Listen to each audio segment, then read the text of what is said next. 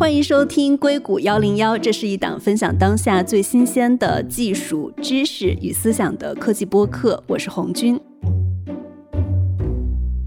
欢迎来到亚马逊云科技与硅谷一零一联合打造的出海特辑的第二期。那今天我们邀请到的公司啊是 PinCab。过去我们提到出海的时候。我想很多人的第一反应可能是东南亚市场是怎么样的，欧美市场应该怎么去做，拉美市场的风俗是什么？但是呢，我们说现在其实时代有一点点变化，因为都 AI 时代了。如果是一家技术型的公司出海的话，我觉得更应该把互联网的优势给用好了。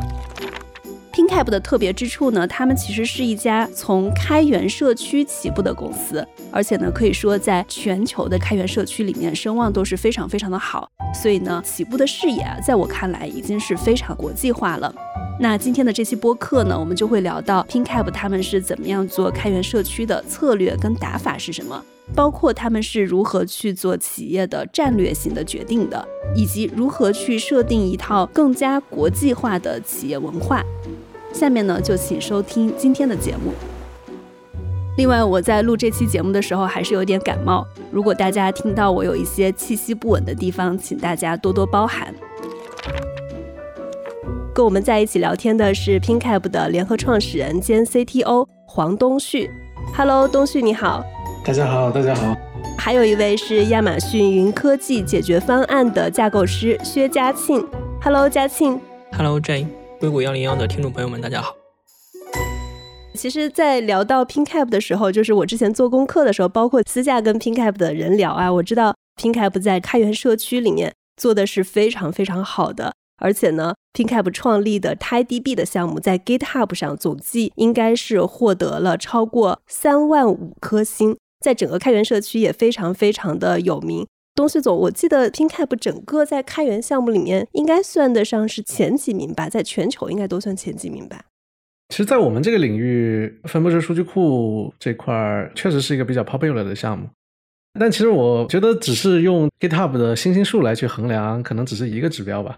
我觉得我们其实是，当然可能谦虚一点的说法，这可能也是起步的比较早，尤其是这个领域，尤其是在中国。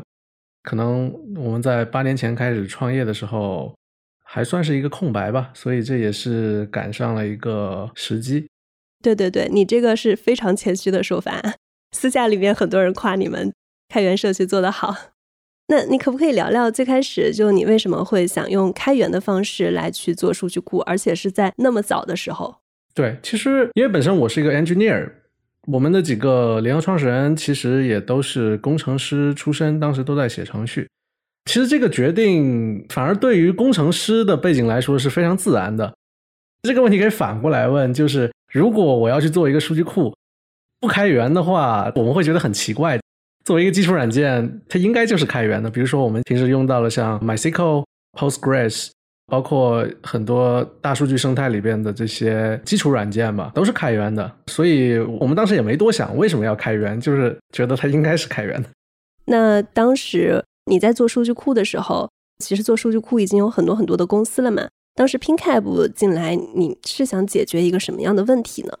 刚才其实也提到，我们是在八年多以前开始决定创业去做这件事情，当时正好是处于一个。Big data 或者大数据基本上成为了一个大家已经非常普遍能够接受，或者说已经不算什么前沿科技了。就 Everything is big data。但是呢，在数据库这个领域，尤其是这种关系型数据库，比如说 SQL transaction 这种功能的数据库里边，像结合大数据，或者说能不能设计一个充分水平扩展，无论你有多大的数据量都能存储下来。同时又像传统的 SQL 数据库一样使用的数据库，当时其实是没有的。我们应该是说，正好是在那个时间点是一个时代的一个转折点吧，就是数据库技术的一个转折点。老实讲，最核心的一个出发点是，我觉得技术的转变，或者说一个 timing，让我们觉得是时候做这件事情了。而且我们相信，未来数据量一定是会越来越大的。同时，摩尔定律应该是已经失效了，分布式系统会是未来。于是，数据库这个领域应该是基础软件这个领域里边几乎还没有被这种分布式系统技术改造的一个领域，所以就觉得是一个很好的时机去做这个事情。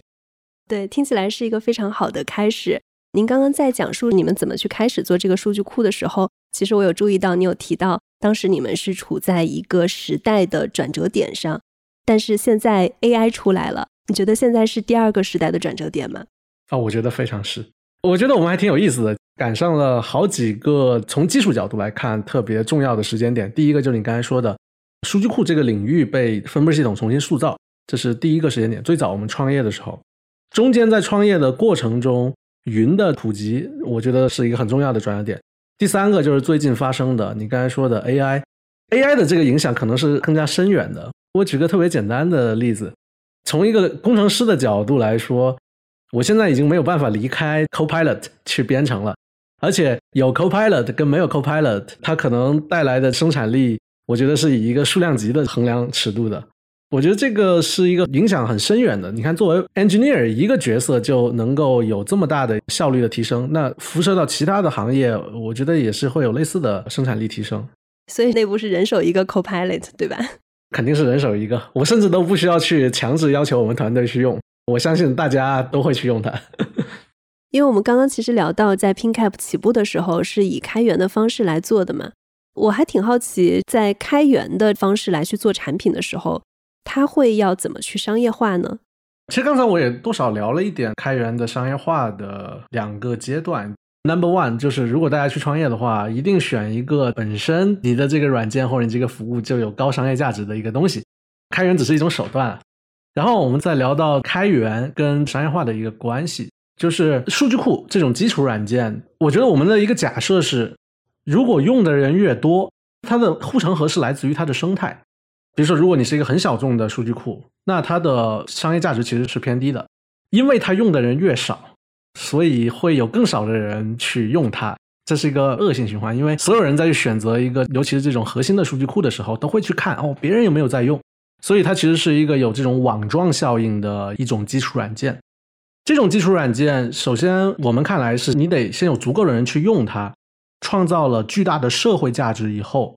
必然会有一小部分最高价值的用户，他会有一些更高的要求，比如说像保险，引号保险。比如说我是一个银行，我使用了你的数据库，用在了一些非常核心的交易系统上面。就算你是开源的，你其实也一定会去找到背后最懂得这个产品的人来购买他们的服务，或者说兜底。但是呢，因为你这个软件也不是七乘二小时，天天都会出问题，是吧？所以本质上来说，在传统的数据库的领域里边，它的商业化几乎就是一个卖保险的一个生意。你的用户有很多，每家用户相当于是给你一些钱，让你在如果出现任何问题的时候，他知道有谁来帮他兜这个底。所以，首先你得有一个很大的生态和用户群，这个模式才是成立的。说近一点的，甲骨文其实就非常典型的这个模式。大家知道 Oracle。就甲骨文这是数据库，其实大家可以直接去用的。你付费跟不付费几乎唯一的区别就是官方会不会来支持你。这是我觉得比较传统的商业模式。在我们这个 case 里边，开源是去加速我们这个软件的生态构建的一个很重要的手段。因为我们其实是一个新的一个公司，新的软件怎么能够让它快速的形成一个生态？那就是靠开源社区，我觉得是一个很好的策略。这是比较传统的一种商业模式。我稍微总结一下，这个商业模式是不是说开源能够吸引到更多的人？我们把一个数据库变成一个行业的标准，这就是它的网络效应，就是很多的人来使用。你们的商业模式其实是向最需要这个数据库专业维护性的人，或者做个性化设置的人，你们向一些高净值的客户来收取费用。不知道这个总结是不是对的？大概是对的，就唯一一点定制化那部分。有时候高净值的用户他不一定是有非常奇怪的需求，他就希望你稳稳定定的。对，其实这个也是数据库这个生意比较好玩的一个地方。你不需要做什么定制化，他就需要你稳定。数据库第一重要的是稳定。是的，稳定好用啊，这个理解很好。是的，第二个阶段其实就是要把这个商业模式推到下一个台阶。刚才第一阶段那个商业模式，你会发现非常重度的依赖人和服务这件事情。第二个阶段，我觉得云它的关键是说能把你的软件的服务变得标准化，因为过去你的这些服务也好，或者说你的商业价值也好，是通过人来交付的。但是在云上，你还是能够享受同样的软件，但是背后就自动化的交付，所以这个效率就一下能高很多。我觉得本质上来说，卖软件还是卖服务，只不过说这个服务你 deliver 的效率是什么样子。就云其实就像刚我说的，是把这个效率提升了很多的一个手段。可以展开说一下吗？就是云是怎么样把它的效率提升很多的？我给大家举个简单的例子吧。比如说，我是一个开发者，现在我想在云上去使用一个数据库软件，或者说我在云上想去使用一个 Pass 的服务吧。比如说，在过去，如果是一个线下或者私有化部署的，你可能需要跟原厂去沟通，说，哎，你能不能派一些售后工程师，或者说去做部署的工程师，在我这个环境上去交付。但是在云上，你可能绑一张信用卡，点一个按钮，等十几秒以后，这个环境啊，还有你要用的东西都已经 ready 了。你就可以直接在上面去做开发了。你再不需要用这个业务，或者说这个业务你不想再交钱了，你直接就把这个服务一个 button 停掉就 OK 了。其实这背后我觉得差别是非常非常大。对于一个用户来说，在云上绝大多数的环节其实都是自助的，但是在线下你可能需要有一个很重的交付的一个过程。举一个简单的、更好理解的例子，就是以前传统商业模式是你有一个饭店，自己雇厨师。针对你这个客人去做服务，但是在云上可能就像一个麦当劳、肯德基，啊，一切东西都标准化的，甚至你现在点单啊、送餐可能都是机器人，或者说在系统上就去完成，就有点像这样两者的区别。你们观察到的，你们客户的趋势其实也是在往云上转，对吗？是的，其实这是很明显的。大公司呢？大公司也是一样，尤其在北美这边，首先亚马逊云科技是。就相当于已经是非常成功了。你会看到有很多包括银行、金融这样的客户都已经在使用它们。除了亚马逊以外，你会发现在云之上也诞生了非常多行业的巨头吧，就像 Snowflake、DataBricks。你去看他们服务的客户，其实也很多是财富五百强，或者说像一些我们通常意义上会觉得比较传统的，像什么政府啊，或者说制造业的一些客户。在北美，这个倾向已经非常非常明显了。嗯嗯，嘉庆这一块有补充的吗？这块其实我们看到中国的一些出海客户，Pinkup 其实是我们一个很好的例子哈。另外，其实我们也看到，在一些出海做生意的客户过程中呢，因为我们在海外做一些服务的过程中，不可避免的需要使用到一些服务器的资源。但是呢，其实，在我们的一些出海客户中，比如说是在北美或者是欧洲，亦或是在东南亚做一些对这种海外用户提供服务的时候呢，其实不可避免的要在海外有相应的 IT 资源。这个时候呢，其实如果是说我们国内一些公司在当地去做一些相应的 IT 资源的部署的时候，其实是一个很大的包括成员啊、成本或者是人员上面的开销。在这个过程中，我们云其实是帮他们做了很大事情。那基于云的这种我们快速的在全球范围内的基础设施服务的话，其实我们的一些出海的用户可以很快的把他们的服务给搭建起来，然后呢，来迅速的对外提供服务。那其实也很好的帮助到了我们一些出海客户。对，然后我们刚刚在讲到开源的时候，东旭你有提到数据库其实是需要一个网状效应的，这其实就需要大家能够搭建一个非常高质量的开源社区。对我还挺好奇，你们是怎么样去做这个高质量的开源社区，吸引更多的人才的？啊，这个问题问的特别好啊！但对我们来说，其实就像刚才说的，也是一个挺自然的事情。我觉得第一点，我觉得最核心的就是早期社区里边的人都是专业人士，这点特别重要。我其实从很小就开始在开源社区里混，再加上我其实自己也是一个 engineer，我觉得这种专业的人在做专业的事情是第一点。别人过来的时候会发现，哦，这些人都是自己人，这是第一点。第二点就是，因为我们在做的项目，就像刚才一开始说的，有点像分布式系统，或者说计算机科学领域里边的多少算是一个明珠式的复杂问题，大家都会觉得，哇，这个问题解决起来特别带劲，解决了就特别有成就感、有意义。更重要的是，这是一个共性的一个问题。大家都有同样的痛点，同时又发现，哎，这波人居然头这么铁，在做这个东西。那我们，而且又看起来这帮人做的还挺认真、挺专业的，那我们就加入他吧。同样的目标、共性的问题，也是第二个非常重要的一个点。第三个点就是，我觉得我们其实都比较平等吧，因为在开源社区里特别强调的一个事情就是。大家都是互相平等、互相尊重。我觉得 engineer 的社群多少会对所谓的权威有一种天然的排斥，所以大家会以一个更加平等、真诚的态度去沟通，设定这样的基调，我觉得是特别重要的。最后一点就是，一个好的开源社区，但这可能有点不同意见啊。我们是相对于就有句名言叫做“仁慈的独裁者”，就是我们是经常是会说别就不要这么做，我有更好的方案。但是同时，在一个好的开源社区里，你去 say no 的时候，你一定要跟大家说为什么？为什么你这么想？为什么是这样的？就因为很多我看到很成功的开源项目或者开源社区，其实死于过于民主。对，这一点非常重要。啊，是的，是的。所以刚才说的这些点吧，反正是我们早期的一些心得。但是在中后期，当你的这个软件变成一个比较严肃的项目。比如说，哎，你这个软件已经有像一些银行用在自己很核心的系统了，或者说有一些非常重要的企业级客户，这种时候可能要考虑的东西跟早期的广泛吸纳更大人群的风格就有点不一样了，可能就会慢慢的从一个散兵游勇、梁山好汉型的开源社区，变成一个有这种集团军作战的感觉。比如说，哎，PinCap 是里边最大的一支力量。可能另外有几波人，可能这个学校，可能是那个大客户中的研发团队，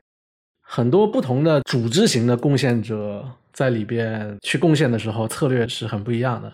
我们现在其实正在经历这个阶段，就是怎么去很好的 organize，从原来是 organize people，就是这个开源社区里来的人，我们做一个很好的一个 host，作为很好的主人去让大家玩的开心，变成了现在是多个集团贡献者里边去 balance。怎么去更好的平衡各方的利益，让这个软件稳定，同时又一步步往前迭代吧？大概就是这么一个感觉。对，而且我其实觉得这几条啊，你说起来很简单，但是听起来其实都挺难的，都是管理跟人性的考验，对不对？我们说仅仅是要说不这个事情，同时还得让大家去维护一个很好的氛围，它都不简单。更别说从散兵游勇变成了公对公，要去平衡管理上的各种难题。所以我觉得，是不是说整个在管理一个开源社区，就跟管理一个公司一样，甚至是更难的？对，是更难的。首先，你想可以认为开源社区也是一个组织，而且这个组织更复杂的是，有很多人不是你的员工，也不是在为了拿工资去做这件事情。所以，我觉得管理这样的组织，第一点就是想清楚不同角色的人在这个里边，他们想要的是什么。如果只是一视同仁，不去了解对方的话，平衡起来就很费劲。比如说，一个大学生想要在他的计算机课程之外练练手，这种动机跟一个大的企业里用你的软件又想去改 bug 的背后，老板要他去改这个软件的 bug，这两个人的 profile 和他们想要的东西是完全不一样的。于是，这两个人在参与这个社区的路径，你的设计也是完全不一样的。这里面其实能展开的东西有非常多，但是我觉得给一个建议的话，就是你在不同的阶段，如果你是一个社区的管理者的话，你要去分析清楚不同的参与人想要什么，把这个问题思考好了，你的社区自然就能运营好了。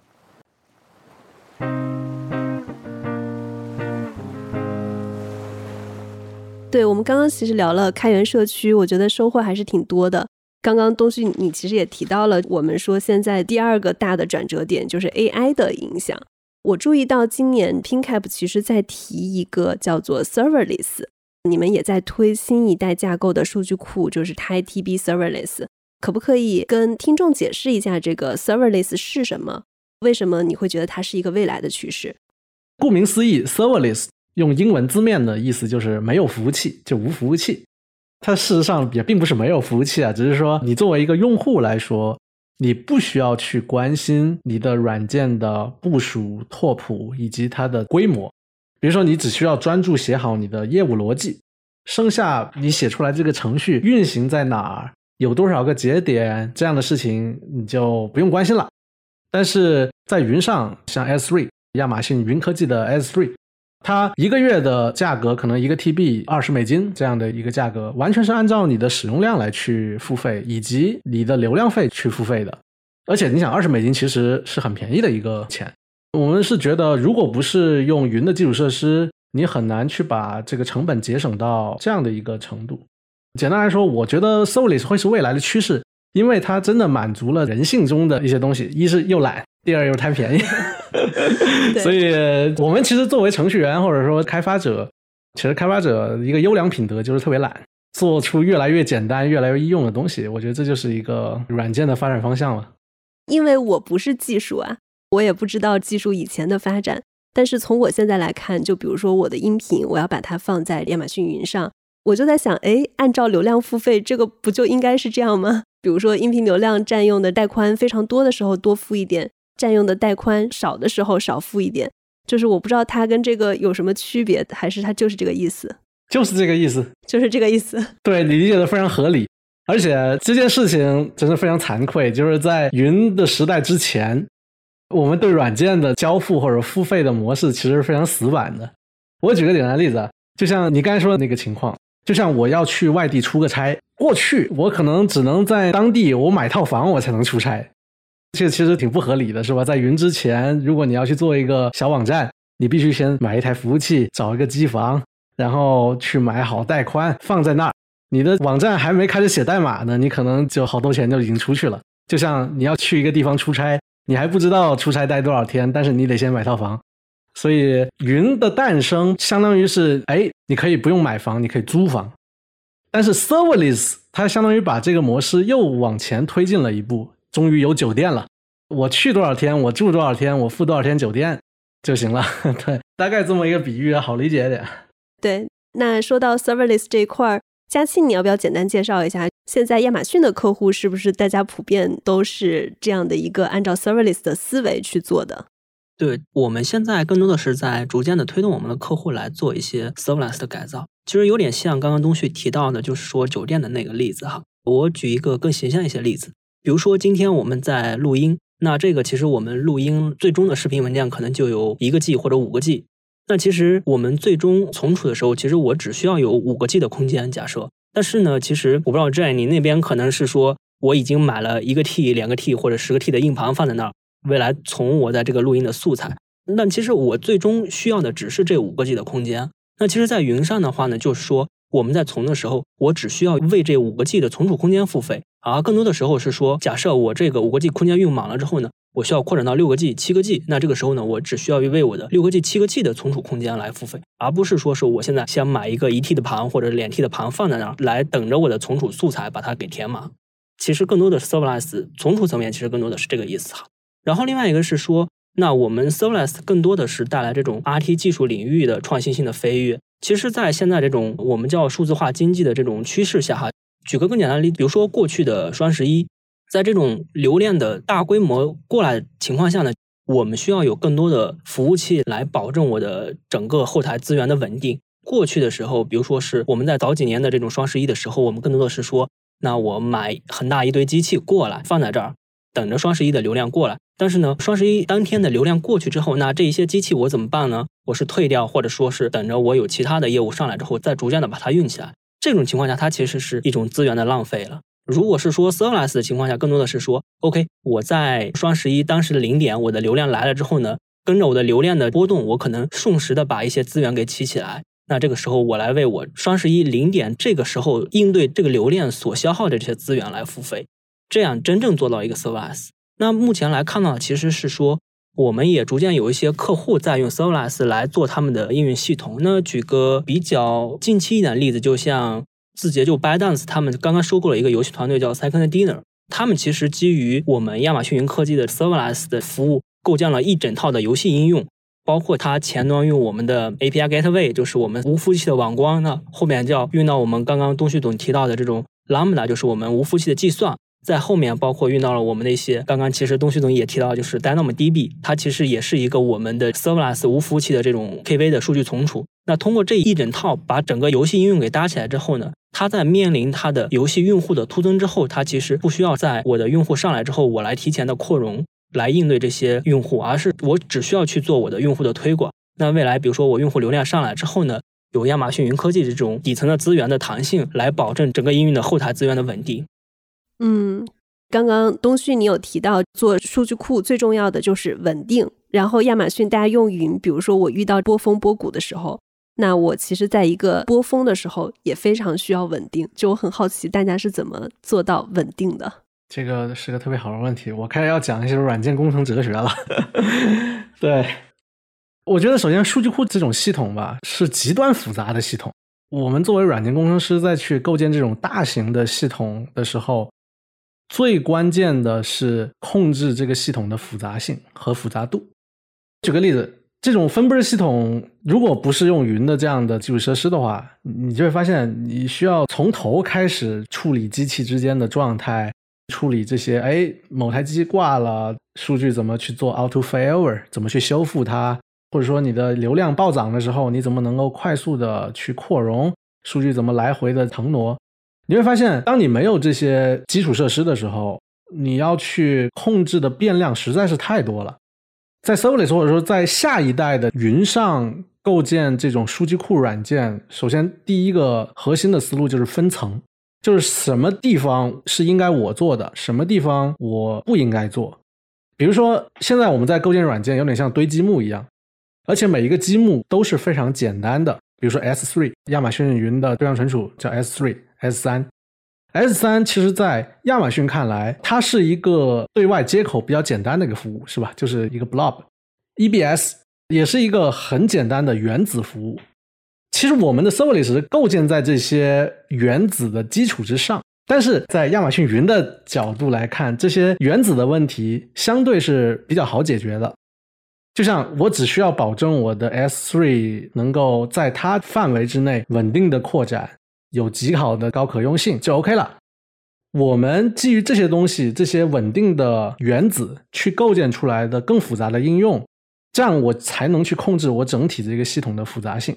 所以，我觉得这个最本质的变化就是说，我们去思考这些复杂的系统的时候，有很多问题不需要我们自己去操心。同时，站在亚马逊云的角度来说，它给我交付的东西，它实现起来也不用关心我的业务的复杂性，它只是要去保证它的对象存储是一个足够稳定、足够拓展性。对双方来说，问题都变得更简单了。我觉得 Service 会变成，或者说基于云的这种基础设施去开发的云上的 Pass 和软件这样的模式，会是一个新的方向吧。本质来说，还是去控制复杂性这件事情。嗯。嘉庆怎么保证亚马逊云服务的稳定？其实，在亚马逊云科技上面，我们现在有三十多个区域哈。我们在每一个区域里面，我们都至少提供了三个可用区。这三个可用区，我们可以理解成，比如说三个独立的、有一定的隔离距离的三个机房。那这三个机房之间，我们有独立的供电、独立的网络。比如说，我们未来做应用的时候，我们的应用在三个可用区内都可以独立的对我们的用户提供服务。比如说，我们有一个可用区挂了，我的应用就只是影响我在这一个可用区内的部署嘛。但是我在另外的两个可用区完全还是可以对外提供服务的。那这样的话，来保证我们整体应用的可用性。那当然不仅仅是说我们建议客户的业务是这么做。那 iOS 本身自己内部的业务，其实我们的 API 也好，或者说我们的控制平面，其实它也是这么做的，以此来保证整体我们云上面一些服务的问题。对，因为其实刚刚我们反复提到，现在是一个 AI 时代嘛，我也挺好奇 AI 现在是如何重塑数据库行业的。包括嘉庆现在在 AI 时代啊，大家跟亚马逊云科技在进行合作的时候，有没有提出什么不一样的需求？AI 这个东西，首先我觉得第一个改变的肯定是程序员。就像刚刚我说的，现在大家都有一个十倍工程效率的好助手。改变数据库行业之前，先改变了数据库行业的程序员，我觉得这个是一个很基础的东西。第二个是，我觉得 AI 会改变我们去看待数据或者存储数据的一些出发点。第一个改变就是数据量会不停的比现在膨胀的速度还要快的膨胀，因为只要是数据就是有价值的，而且这个价值是能被 AI 挖掘的。所以对于数据库这个行业的第一个影响就是你怎么去降低你的数据的单位存储成本，这个是很重要的一个变化。第二个重点就是。AI 的服务对于数据的访问，它可能不会像，比如说过去的数据分析师每天上班时间去做分析，或者说跑一些脚本什么的。AI 对于数据的访问可能是实时的、高频的。过去我们其实在思考数据库系统的时候，会有热数据做 OLTP，冷数据做数据分析，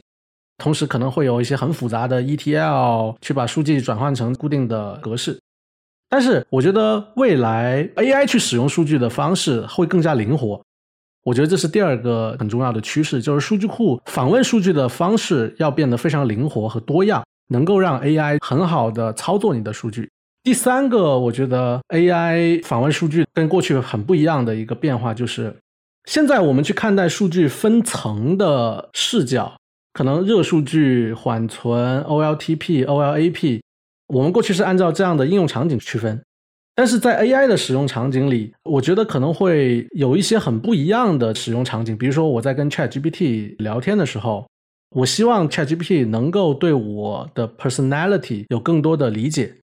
这样类似的数据应该存储在哪呢？用什么样的数据库来存储呢？你不可能说直接去给 ChatGPT 的 context window 去存储我的个人信息，这是比较奢侈的。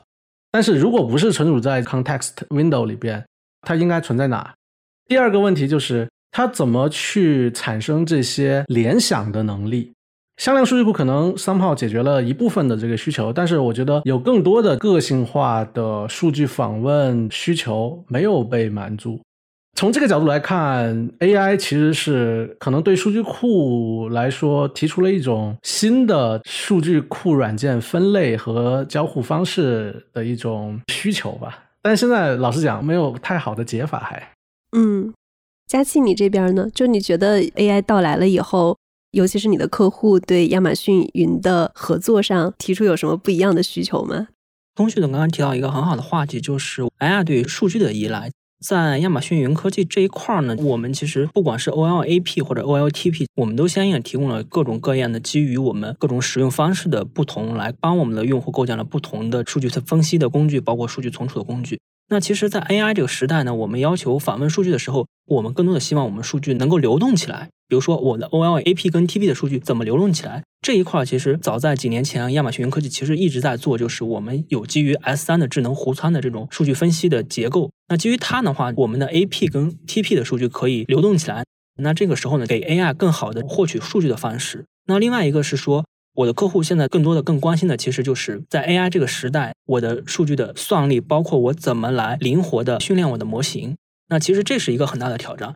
那对于我们的一些 startup 的公司也好，或者说我们在原来的时候没有一些相应的机器学习，包括人工智能的技术这样的一些团队来看，那我怎么快速的搭建起来一整套的 AI 智能分析的数据引擎，或者说 AI 训练的这种工程化的平台？那其实这个时候，其实我们也有相应的工具，比如说我们的 Amazon 的 SageMaker。那它其实可以提供一整套的机器学习，从端到端的训练，包括我的模型部署一整套的服务的方案。那可以把我们整个的这种机器学习的流程给串起来。那另外一个是说，我们在 AI 这个时代哈，我们数据的安全性的问题。我们不管是说现在基于大模型的应用，还是说是我们基于 Stable Diffusion 的这种图像类的应用，我们的很多客户都关心，那我的数据我如何保证我的数据在基础模型这个不会被我的其他用户访问到？保证我在当前的应用中能够对我的客户来提供服务，那其实这个是一个很大的挑战。在亚马逊云科技这一块呢，其实我们在今年年中或者早些时候发布的现实 Bedrock 这个服务，它更多的是可以提供一些安全跟隐私的数据访问。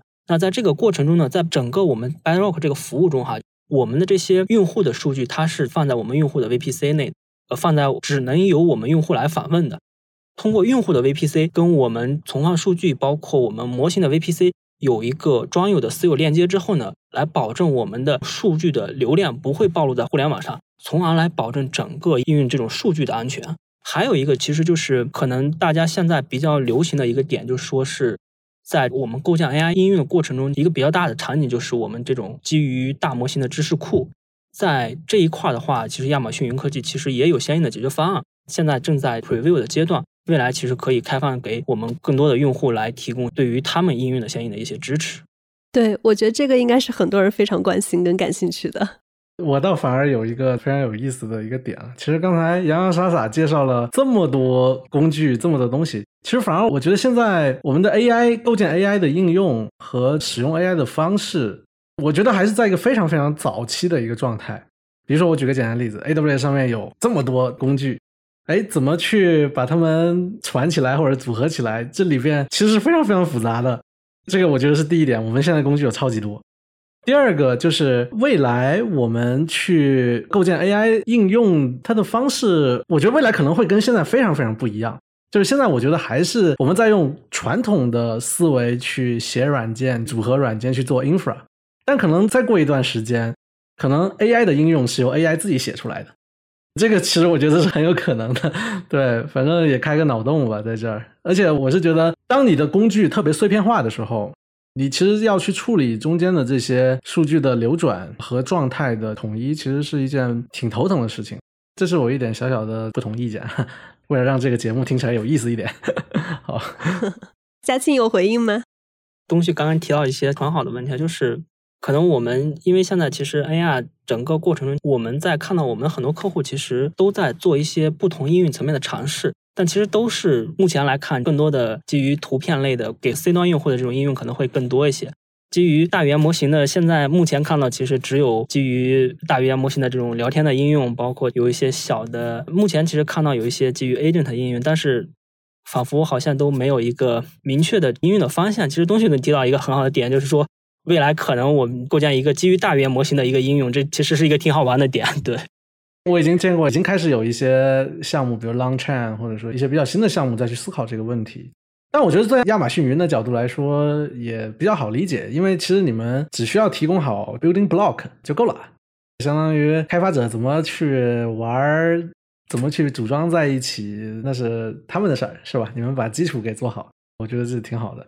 第二点就是，我是觉得今天我们在看到的这些东西，可能在未来一个月、两个月，甚至可能再说长一点的时间，它可能就完全不一样了。包包括像最近我在用 GPTs，你想在 GPTs 就是那个 GPT Builder 出来之前，我想做类似的事情，我必须得去用一套很复杂的攻击链去做 fine tune，或者说做一些 prompt engineering 的一些工作。但 GPTs 出来了以后，你会发现哇，训练一个自己的 GPT 原来这么简单，直接把一个 Word 文档丢进去就出来了。所以我就觉得现在我们可以说是在这个革命的最最最早期，甚至还不能说是黎明，刚刚有一点曙光的时候。但是我是非常期待，就相当于观望吧。而且我有一个预言，就是可能在不太长的时间之后，我们会看到一个比较标准的方案，能够去统一这这些 AI 应用的开发。不像现在这样无数的零散的工具链的组合，因为现在其实生成式 AI 特别火，所以我觉得很多人可能会很关心它能不能把生成式 AI 也放到你们 serverless 的服务里面。因为我知道很多人是在用亚马逊云把它当做算力来用啊，就是在云上去训练模型的，这个也是可以的嘛？对的，这个其实是说，比如说我们提供的一个服务叫 Bedrock，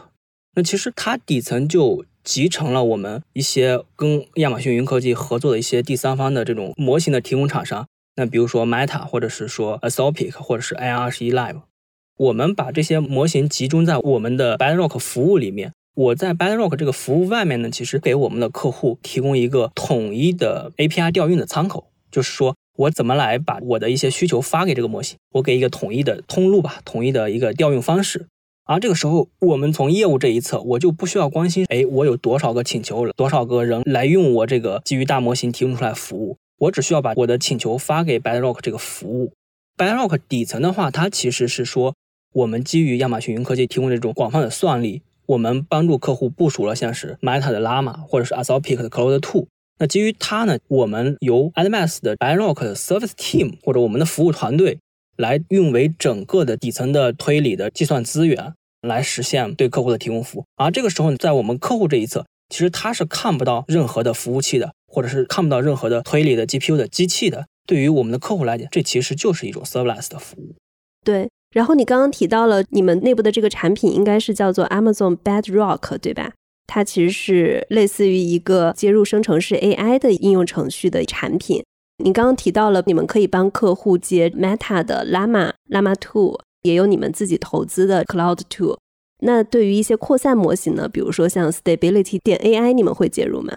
对，我们现在在 b a r o c k 里面其实是两类的模型嘛，一类是文本类的这种 GPT 的大模型，然后另外一个就说是扩散模型。其实 Stability AI 也是我们目前接入的，其实我们在里面接入了 Stable Diffusion，基于我们接入的这种 Stable Diffusion 来对我们的客户提供服务。听起来基本上几个比较大的主流的，其实你们都已经接入了，对吧？对，如果是说我们客户有一些自己的额外的需求，需要介入一些我们在市面上看到的一些其他的模型，但其实我们也有像 Amazon SageMaker 这一类服务，它其实也可以帮助我们客户快速的把这个模型给部署起来，我可以提供这种弹性的扩展能力，但实际上来说，它有一台资源放在那个地方，但是呢，需要我们客户来做相应的配置，或者说是在下面做一些相应的部署。但这个其实也极大的简化了一些我们客户在部署模型过程中所需要的专业知识也好，或者是说是额外的这种工程化的运维能力也好，会有极大的降低。对我自己觉得，Cloud Two 这个基础模型还有一个优点就是，它可以输入的这个文本量是非常非常的大的，比其他的模型 token 的长度应该是都要大很多。对，Cloud Two 里面我们现在集成的就是一百 K 的模型，其实我们完全可以丢一部小说进去，给它做一些总结，或者说甚至建议您可以把我们做的一些节目的一些访谈录进去，让它做一些总结，这个其实都是可以的。那其实借助这种一百 K 的超长的模型的输入。这个时候，其实我们基于 Cloud Two 可以构建无数的应用，然后有很大的这种想象力空间。嗯，好的，那我试一下我们这期的 Show Notes 让 Cloud Two 来写。可以啊，可以啊，挺好的。就后面的话，如果是您对 Cloud Two 有一些调优啊，或者是其他方面的一些需求的话，你可以找我们做一些，我可以额外的提供一些相应的支持。哦，那太感谢了。对，我们也想去尝试一下，能够帮我们更多的简化工作流程。确实，我们很多客户在用 Cloud 呀，用 LLM，就是大模型的基础底座，其实更多的都是应用在一些企业的内部系统上面。比如说，是我们做一些企业内部增强的知识库，我们可以把我们企业内部自己沉淀的一些数据、一些文档，通过一种安全的方式来接入到我们的大模型上面。如果说未来有一些企业的员工想要做一些其他的查询啊这块的话，可以很大的节省我们企业内部在沟通上面的一些成本。包括我刚刚提到的 Bedrock，因为目前有一个 Preview 的一个功能叫 Knowledge Base 的一个特性，就是它其实就可以原生的接入我们企业内部的一些知识库，来对外提供一个服务。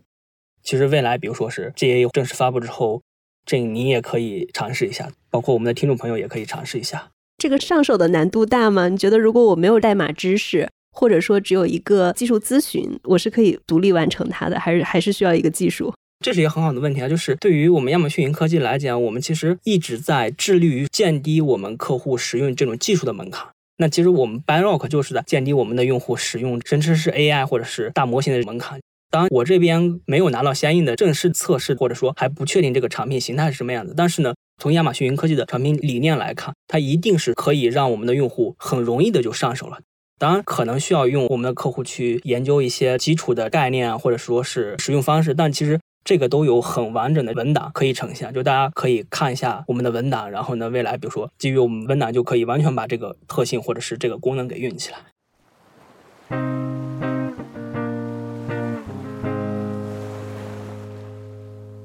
因为我知道 PinCap 在一开始就一直把自己定位成一个非常国际化的公司。东旭，我可不可以了解一下现在整个 PinCap 它的收入构成是怎么样的？其实我想了解这个收入构成，主要是想了解海外的收入占了整体收入大概的一个比例是怎么样的。具体细节我不透露，但是我可以跟你说，已经超过半数的收入是来自于海外了。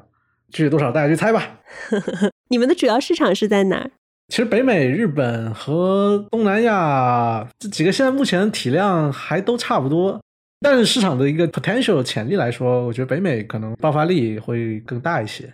从 database 这个市场的角度来说，确实也是北美可能是全球占最大的份额。嗯，好的。那你在不一样的阶段，就比如说你刚刚成立公司的时候，跟现在这个阶段，你对出海的理解有什么不一样吗？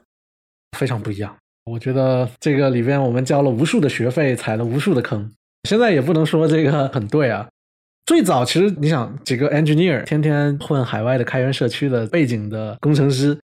心里觉得，哎，反正咱们已经对出海已经这么熟悉了。当时引号熟悉，就是完全是站在一个程序员的视角的这种熟悉。你看，我天天用 Google，这个是不是就是出海了呢？但我觉得当时很早的时候，这个理解是比较肤浅的。我觉得第一个阶段是说我出来出个差，看一看海外的感受，认识认识一些海外的开发者朋友。这个可能是第一阶段出海的理解，运气好可能拜访一下这边的一些开源的 user，同时呢，可能整个团队还是在国内。虽然我们是一个国际化的公司，一开始就包括这个运营啊，可能都在海外的社区运营，但是我们的肉身都在国内。这个时候还是幻想说，哎，能不能远程去操作？这是第一阶段。我觉得第一阶段如果只是做开发或者说社区的运营，我觉得还可以，因为很多东西你确实是线上的。但是到下一个阶段，你开始做商业化的时候，你马上就会面临一个中美市场是非常非常不一样，包括商业模式、包括客户、包括产品的形态，至少我现在的感觉是完完全全不一样的东西。我们当时还想在中间找一个平衡，但是现在我发现这个平衡是非常困难的。还好我们是个开源软件，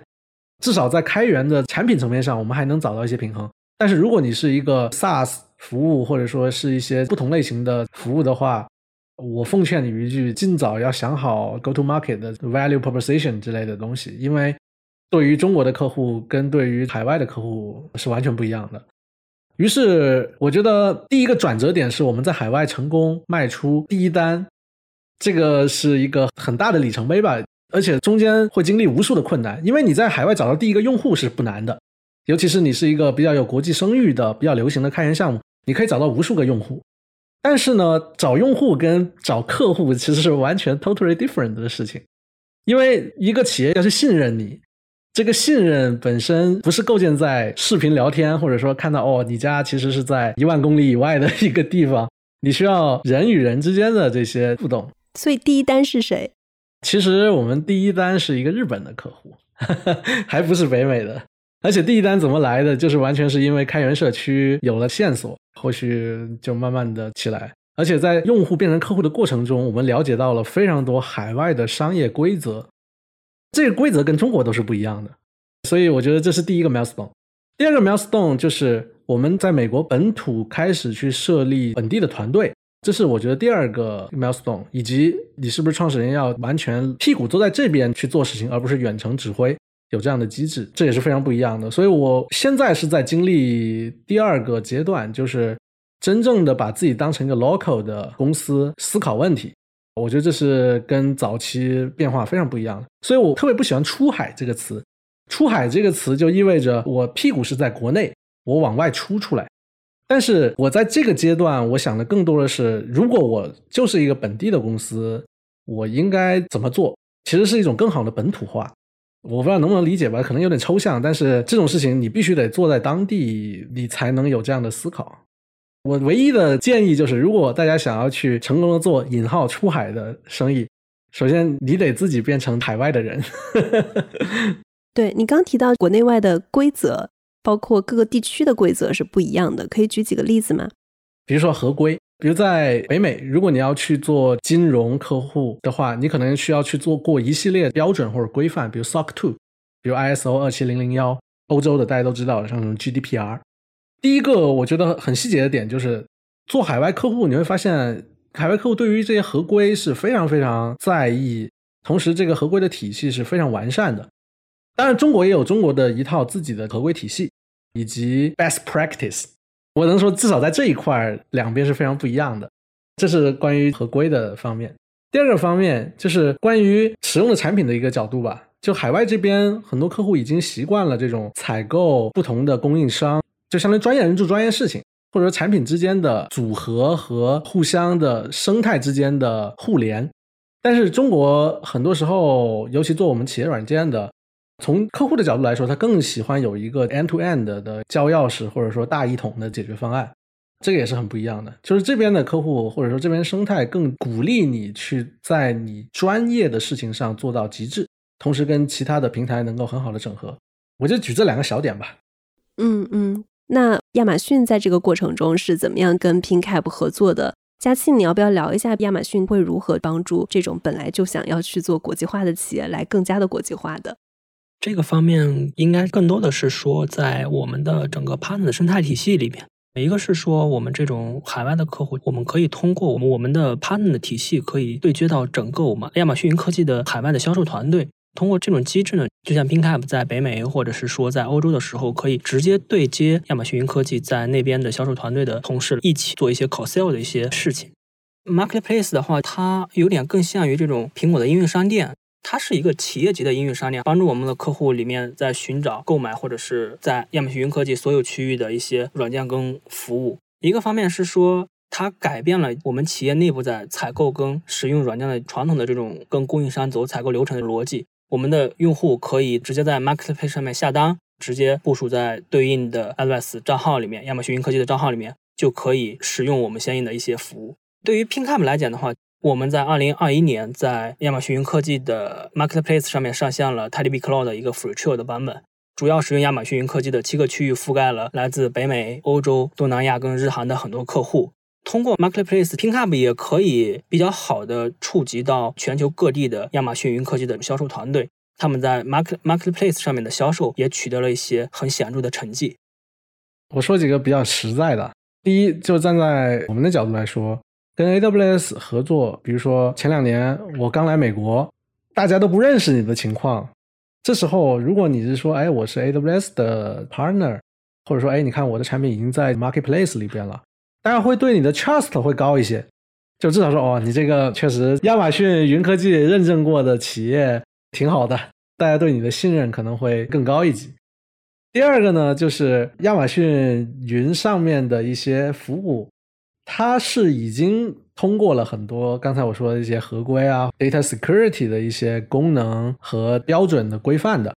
所以如果你按照他们的最佳实践去做你的产品的话，你至少是一个及格线的东西，你就不用自己再重新去发明轮子。这是从产品和客户的角度两个小补充。第三个补充其实是一些从商业基础设施，比如说收付款啊这些东西上面，其实亚马逊也提供了很多基础服务吧。会让你真正去做类似的事情的时候变得比较简单。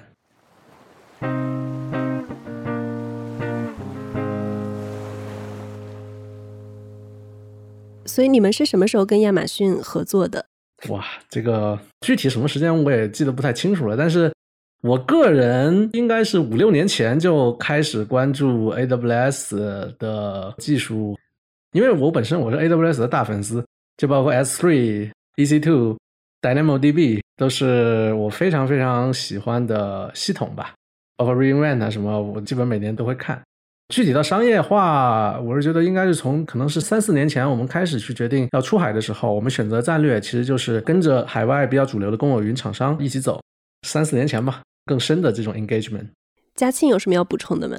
东旭总记得那个时间应该还挺准的。我们是一九年，应该是在加入了我们 NMS 的 partner 的生态体系。在那个之后，其实我们的我们叫 IPN 的一个权益，然后呢，在这个权益里面，其实有一些客户参与的计划。PinCap 其实主要是借助于我们的 APN 的这种高阶的权益，开始跟 MS 合作，也使得我们 MS Global 团队认识到了 PinCap 这家公司，来跟 MS Global 团队来有一些合作。包括 PinCap 最近在北美也跟我们的北美团队也有三场的线下的 Immersion Day，应该是在九月份的时候吧。我们这边的一个首席技术推广人叫 Jeff Bar，跟 PinCap CEO Max 有一次线上的 Serverless 的高分论坛的对话。其实是通过这些一系列跟 MS 的合作吧，我觉得是可以帮助 PinCap 来获得越来越多的关注，逐渐的开始走向全球。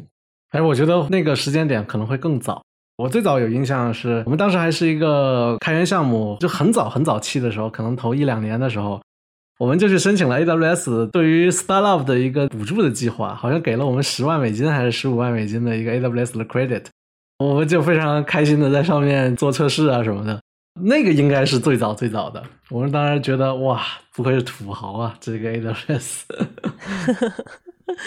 对。确实，MS 在这些创业公司的 startup 的阶段会有一些相应的 program 进来，然后呢，会帮助我们的一些合作伙伴一起成长。应该是一九年正式加入的我们那个 partner 的生态体系。刚刚东旭你在聊到亚马逊云科技的时候，其实你有提到你是亚马逊云科技的大粉丝啊，可不可以聊一下你对亚马逊云的印象是什么？然后你觉得他们技术上的一些创新是什么？其实这里不得不说一个我的偶像。因为我本身专业做了很长时间分布式系统，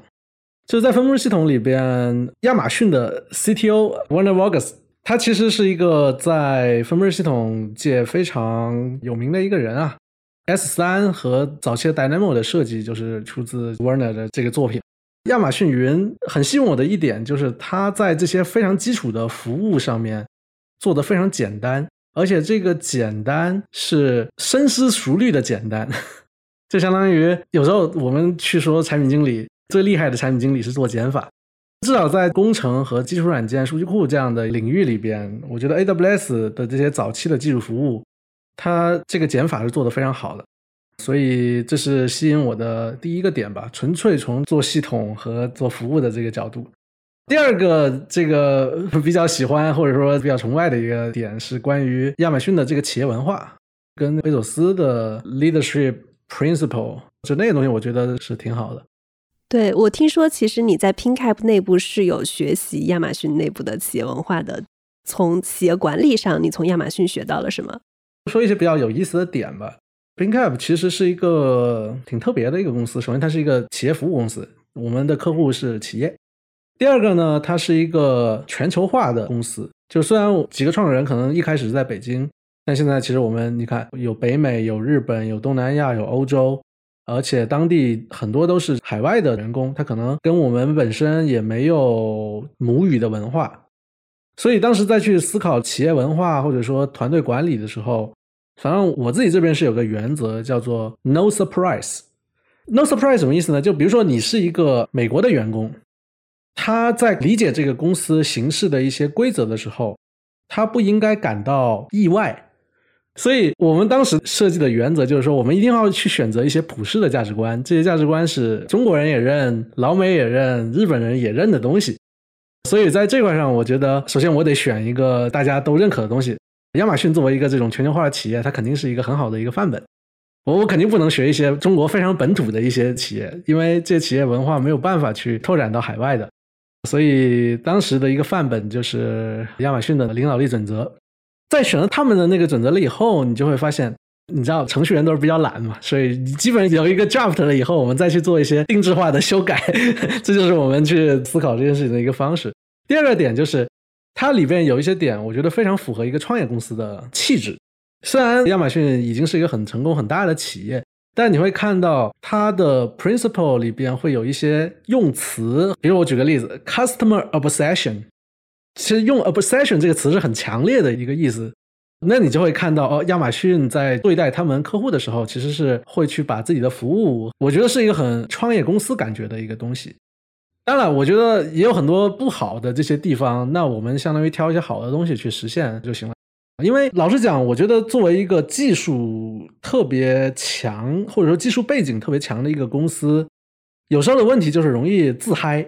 亚马逊给我的最大的感触就是说，它是一个对我们来说很好的一个平衡，就是让我们在做很好的技术的同时，不要去忘记我们是一个创业公司，同时是一个面向客户的公司。这是我特别喜欢的，非常务实。我记得你们公司其实也有去学习这种亚马逊的工程师文化。其实我们整个在提到亚马逊文化的时候，是有非常非常多条啊，大概有十几条。我还很好奇，你自己选出来的一些最重要的是哪些？选几条吧。第一条是 customer obsession，相当于我们是 customer first，我们内部叫客户优先，肯定是要把客户放在第一位的。第二个我们不太一样的地方。大家如果去看那个亚马逊的领导力准则里有一条叫 Think Big，但我们觉得这个不太好。如果只是都想特大的，那有时候觉得光大其实是不够的，对吧？我们其实改成了 Think Big、Think Long、Think Different，从一个词变成了三个词，是什么意思呢？Think Big 这个事情你一定要有野心，确实是要奔大的去。但是呢，同时你要考虑的长远，你不能说为了短期我要搞个大新闻去搞。Think long 就是长线的去思考。第三个叫 Think different，因为作为一个小公司，如果我不去通过不一样的视角去看问题，很容易陷入到那种跟大公司，哎，你的 marketing 做的特别好，你特别有钱，我跟你去拼有钱，那你作为小公司，你肯定是拼不过的。所以，作为一个创业公司的上下文里边，呃，我们是做了一些定制化的修改吧。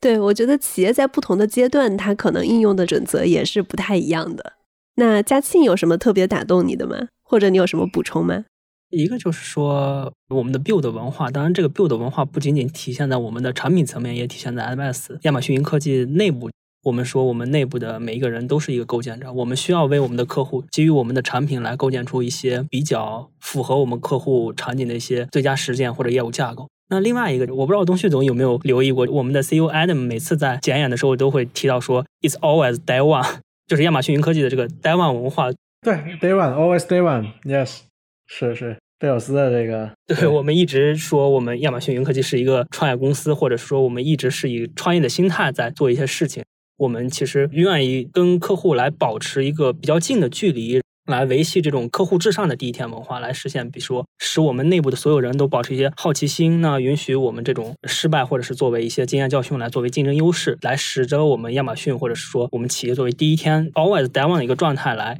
不断的引领我们的产品或者是我们的业务服务向前沿创新或者发展。我再说一个，我们还有一点不一样的地方，就是我们其实还加了一些条，比如我们有一条叫 be open。因为其实作为一个 open source 就是开源的基因的公司，这点跟亚马逊是我觉得非常不一样的。你想，我们本身是受益于开源，或者说本身就是开源的一个大粉丝，所以我觉得这种全球化的文化的企业，不管是创业公司还是以后变大了，尤其是中国起家的公司，其中有一条一定是对于 open 和 transparency 这件事情要格外的注意。我觉得中国的文化里面多少会有一些藏着掖着，或者说这种倾向。但反过来，你如果你作为一个引号出海的这种企业来说，你比起那种原生的海外本土的企业，你本身就是一个不透明的，所以你就更加需要把你做事的方式、做事的理念、你的东西完全透明出来。Be open 的心态，其实是我觉得这一块是我们跟至少盲目的抄袭亚马逊的 principle 不一样的一个地方，还是比较 pride 的。It's always day one 跟 be open 这两点还是蛮打动我的。那接下来也想请东旭来聊一下，我知道 PinkApp 也有很多客户，然后你们是如何去帮助客户出海的？我觉得这个是一个挺好的问题啊。确实，我们有很多用户选择我们的原因，就是因为我们在海外其实已经有一些经验了。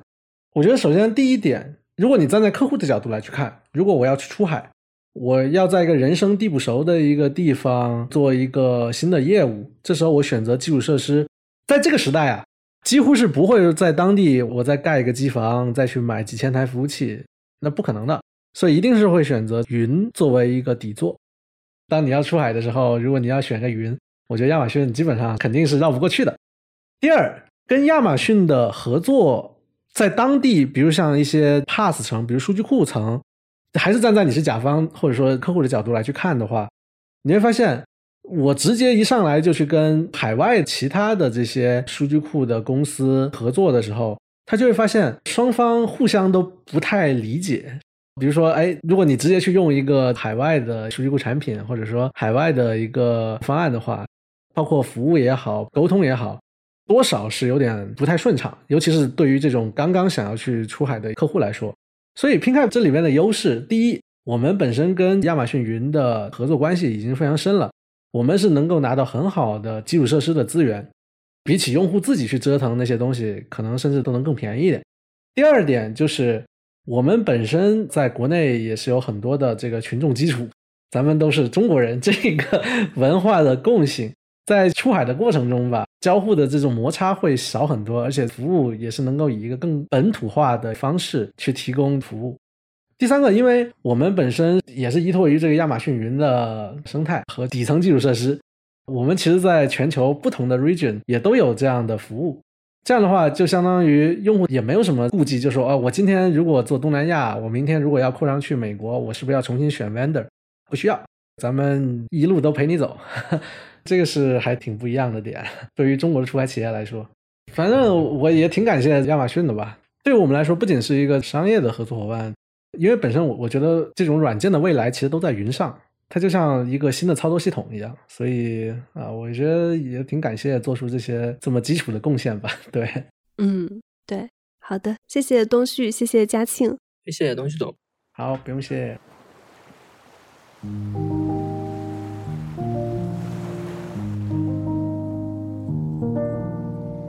好的，这就是我们今天的节目。大家听完这期，对出海是不是有不一样的理解？欢迎给我们写评论、写留言。中国的听众可以通过小宇宙、苹果播客、喜马拉雅、蜻蜓 FM、荔枝 FM、网易云音乐、QQ 音乐来收听我们。海外的听众可以通过苹果播客、谷歌播客、Spotify 和 Amazon Music 来收听我们。如果你是特斯拉和未来的车载用户，也可以直接在你们车载的音频系统里面搜索“硅谷一零一”来收听我们的节目。感谢大家的收听，谢谢。